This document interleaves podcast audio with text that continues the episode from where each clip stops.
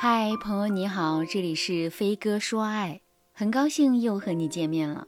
如果你发现老公还保留着前任或者初恋留给他的东西，那作为妻子，你该怎么处理这件事儿呢？莫里斯啊，最近就遇到这样的事儿，他们夫妻目前正处于紧张的冷战状态。莫里斯已经被气得回了娘家，而老公因为赌气，一个电话都没有给莫里斯打。十二年的恩爱，因为男人过去的初恋，一朝化为乌有。整件事看起来还是有一点戏剧性的。莫里斯和老公的关系一直挺好的，两个人是丁克，所以啊一直没有生小孩儿。为了给生活增添乐趣，他们养了三只猫，两只狗。十二年的婚姻里，两个人也算是恩爱体贴，加上没有小孩，所以啊经济压力小，两个人的生活过得很滋润。就在上个月，莫里斯打扫房间的时候，看到有一本书摆放的方向和其他的书啊都是相反的。莫里斯就顺手把这本书抽了出来。他看见这本书的扉页上写着：“老来多健忘，唯不负相思。还君明珠双垂泪，一切尽在不言中。”莫里斯看着这一段诗不像诗、词不像词的大杂烩，眼里全是困惑。这段话底下标的日期是去年的六月二十一号，留言的人叫晚清。莫里斯怎么也想不起来，他们夫妻认识一个叫晚清的人，也的确忘记去年六月二十一号怎么了。于是莫里斯就想从书中寻找答案。果不其然，他找到了一张照片，照片中老公戴着学士帽和另一个女生合影。这应该是他们毕业时的照片，照片背后写着“李志轩与朱婉清毕业留念”。当时莫里斯的头啊都要炸开了，怎么男人都结婚这么多年了，心里还放着其他女人呢？一想到老公经常拿起初恋女友送他的这本书，细细的赏玩思念，莫里斯的心头就涌上一阵酸楚和气愤。于是呢，他把这本书和照片剪了个粉碎。晚上，老公回到家，看见那本书全部成了碎片，他就明白了一切。老公冲到客厅里问莫里斯：“你看你都干了些什么？你是不是脑子有病啊？”莫里斯心里本来就很委屈，听到老公这么说，更是气不打一处来啊。莫里斯就问：“去年六月二十一号你去干嘛了？”我可以容忍你有过去，也可以容忍你有初恋女友，这都没什么。但是你和他在婚内见面，经过我同意了吗？你跟我说这事儿了吗？你不觉得羞愧吗？还好意思冲我嚷嚷？你有什么脸啊？男人一听这话，气焰瞬间矮了三分，他只得说：“去年同学聚会的事儿，我可跟你说过，我还叫你去，你说你不去，这可怪不着我吧？”人家现在是出版社的社长，写了很多文学作品，送给同学一些做纪念，不过分吧？我跟他之前谈过恋爱，他说两句回想过去的话，也不过分吧？莫里斯听完冷笑一声，说：“我不记得去年六月二十一日有多特殊，但我记得你去年同学聚会的时间是六月十五号，因为那天我去见了一个大客户，拿下了三千万的单子，这事儿我能不记得？”你说谎是为了掩饰什么？男人听完之后，可能有一些恼羞成怒，就冲着莫里斯说：“既然你这么不信任我，那咱俩这日子还有什么可过的？”莫里斯一听这话，心顿时就灰了。她跟老公说：“我也不知道你们到底发生了什么，我也不想知道。万幸咱俩没孩子，我们又各自有房，咱们就好聚好散吧。”这婚房是你买的，你放心，我绝对不要。我现在就回我们家去，咱们法院见。说完，莫里斯就去收拾行李了。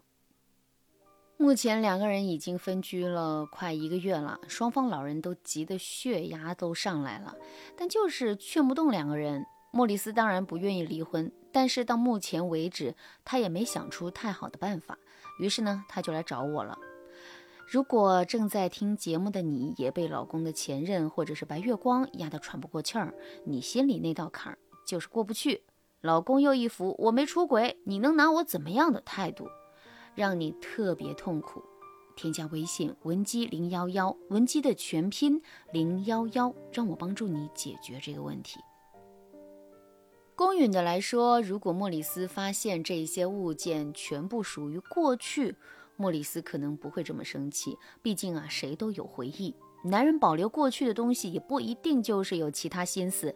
可问题就在于，男人的白月光是明知道男人已婚的情况下，还给了他这么暧昧不清的留言。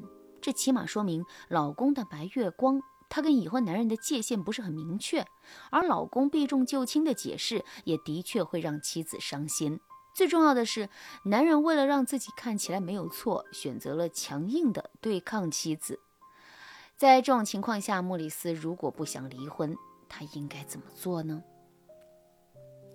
咱们最先要做的就是把男人拉到你的思维轨道上来。很多女人都说，男人在遇到这件事情的时候都会狡辩。其实，男人的狡辩是一种规避风险的行为。你不要顺着他狡辩的思路去和他胡搅蛮缠。比如啊，男人会说：“我没出轨，你冤枉我。”但他绝口不提，即使他真的没有出轨，他做的这件事情也伤害了你的感情。如果你，跟他顺着有没有出轨这个思路去谈判，那你猴年马月都吵不赢他呀。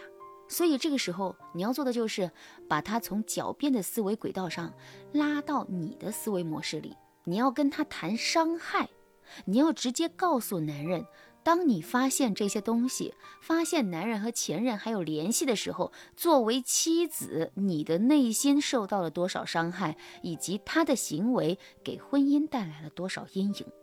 他低下的界限感，让你对婚姻充满了危机，并且你还可以通过换位思考的方式跟男人说：如果你觉得私下和前任见面还写这些充满暧昧的情思的留言都是无所谓的，那我明天就把我初恋男友的照片打出来，挂在我们的卧室里，大家都无所谓。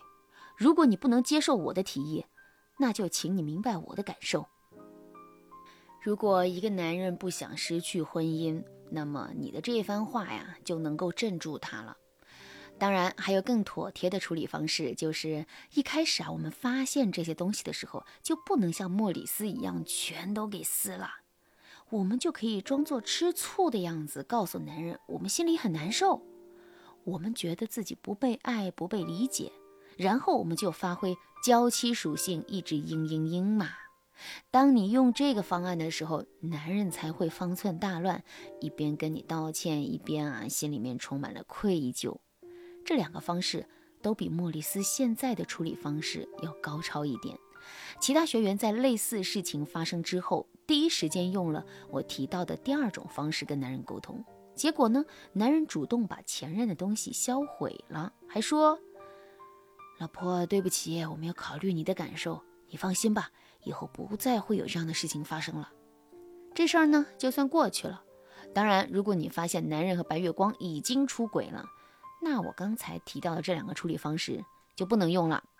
我在这里提示一下大家，在遇到重大事情的时候，我们一定要先控制自己的情绪。